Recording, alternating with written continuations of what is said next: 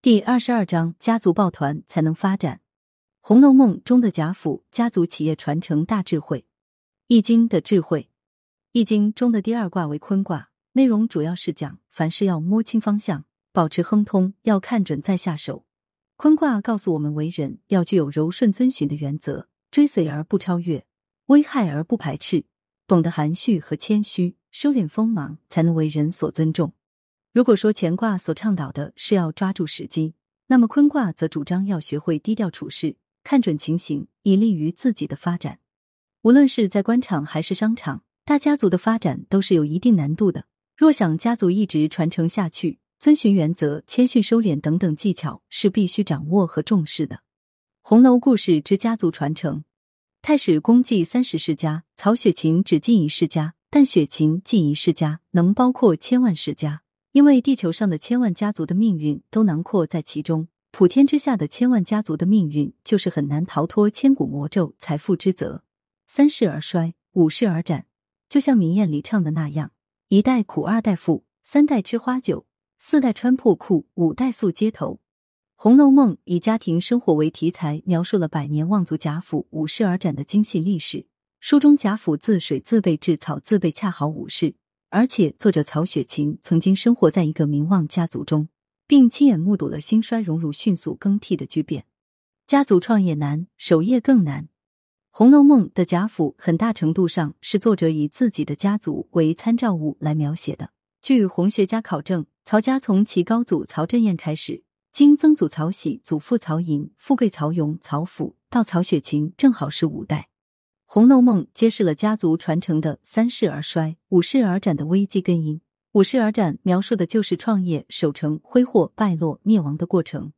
第一代创业成为另一派系或者家族的先祖，如沙聚成塔、集业成裘，他们把家业像蛋糕一样越做越大，然后按部就班的经历守成、挥霍、败落、灭亡的过程，循环不已。第二代是守成，老爸撒手归西。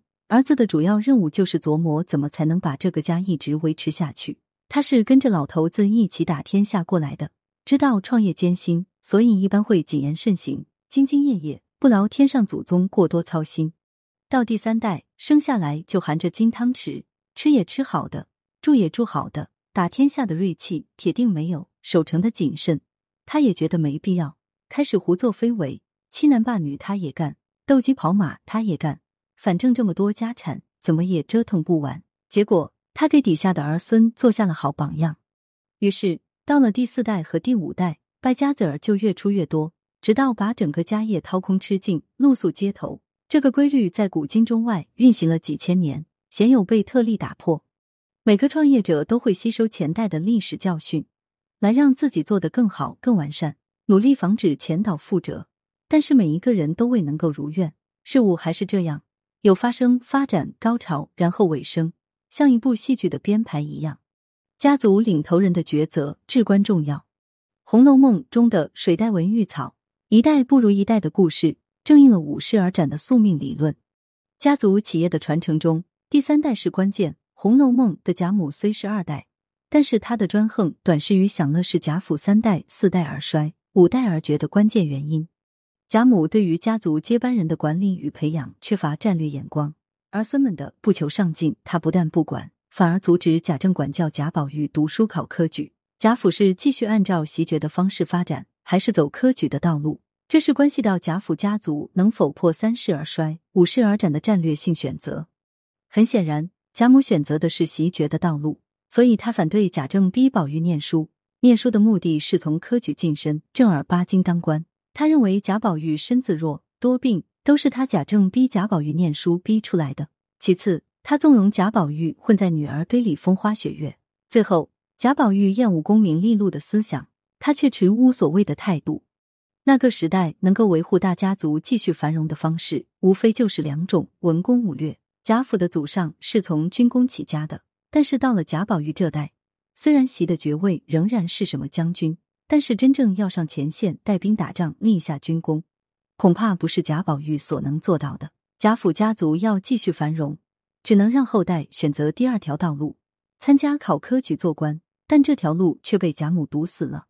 由于贾母的溺爱和庇护，贾宝玉成天在脂粉堆里厮混，结果成为富贵不知家业、贫穷难耐凄凉、可怜辜负好时光、于国于家无望的人物，无法继承贾氏衣钵。